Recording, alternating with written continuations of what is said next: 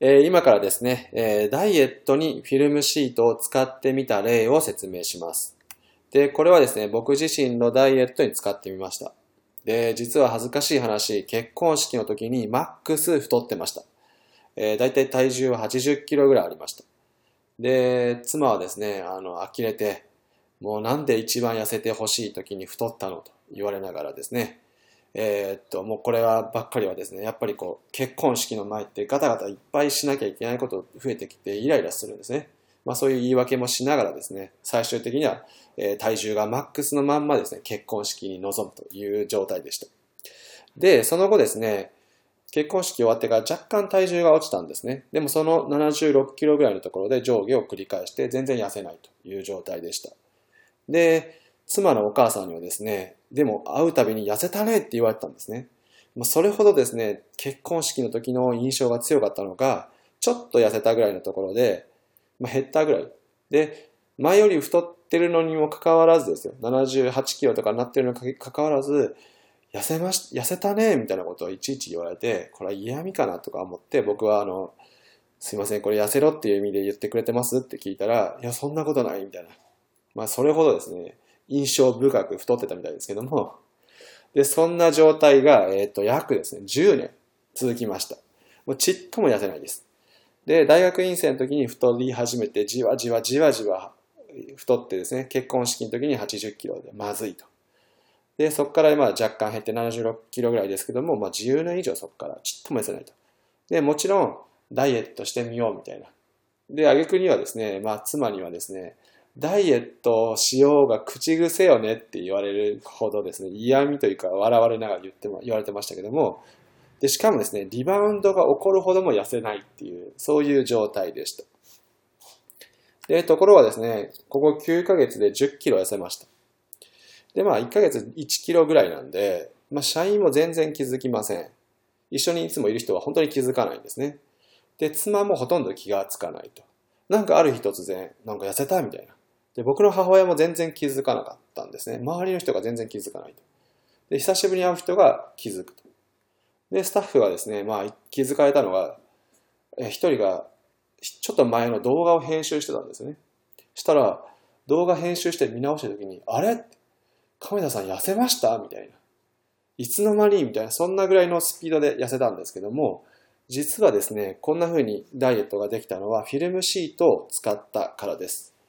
で、まずですね、ダイエットの取り組みっていうのを書きました。期待する結果、痩せると。で、どれぐらい痩せるかとか。で、こうこうこういうダイエットしてみようみたいな。で、なぜかコミットをするべきだとか、いろいろ書きながら、まあいろいろやったんですね。でいろんなダイエットを組み合わせてみて、やってみたんですけど、まあ全然ちっとも痩せない。で、なんか、何回もやるうちに、同じようなワンパターンのことをやってるんじゃないかというふうに考えてみたわけです。何かもう大前提で疑うこともない、なんか思い込みってないかなというふうに考えたんですね。で、そうするとですね、まあ僕の場合なんですけど、毎回コミットしては、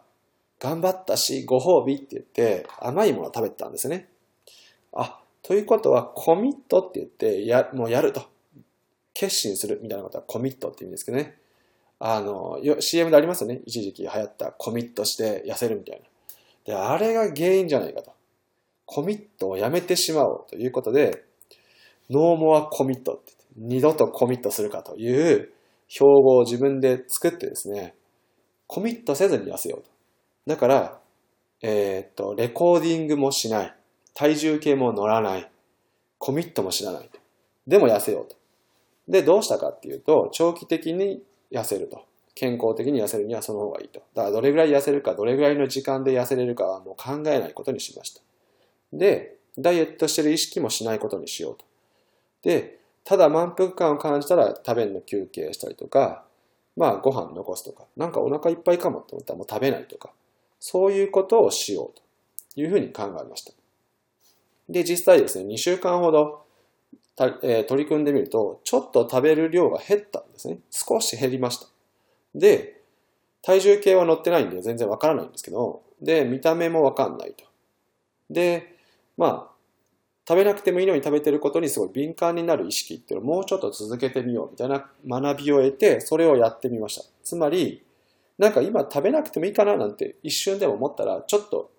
休憩してみるとか、食べないでおくとか、残してみるとか、まあ、あの、周りの人にあげるって言ってあげてみたりとかするということをしようと。あげちゃえばもう食べませんから。で、そんな小さな工夫を自然と行うっていうことをしました。で、お弁当を減らしつつ、米を減らしつつ、お菓子減らしつつ、夜ご飯を食べ過ぎないとか、外食で食べ過ぎないとか、まあ大体ですね、ラーメン屋に行ったらラーメンと餃子とチャーハンみたいなところがあったんですけど、ラーメン一杯で試してみたら意外に大丈夫とか、まあそんなことを発見してやってました。そしたらですね、気づけば10キロ痩せてたと。まあちょっとね、昔の写真見ると、あの子供と写ってる写真とか見ると、うわ、これ誰とか、なんだこのパンパンになってる T シャツはとか、ね、シャツ着てたらあんまり太ってんのバレないとか言ってたけど、全然あのパンパンなのはよくわかるとか、なんかちょっとね、恥ずかしいですけど、で、さらにはですね、スタッフが、まあビデオ編集で大笑いしたりとか、別人とかね、言われながら。で、まあ10キロも痩せたんで、病気じゃないかと本当に心配されたりするんですけど、いや、あの、9ヶ月かかって痩せてますからという話をいつもするんですけども、で、かつてないほど今健康状態がいいというふうに感じてます。まあ一個は体軽いと。なんかね、階段をダッシュで登ったりとか子供と遊んでて、その時に体軽っと思います。前がいかに重かったかってことですね。で、あとは睡眠時間が減りましたね。なんかよく眠れてるっていう感じがあります。まあ、こんな風なことが起こりました。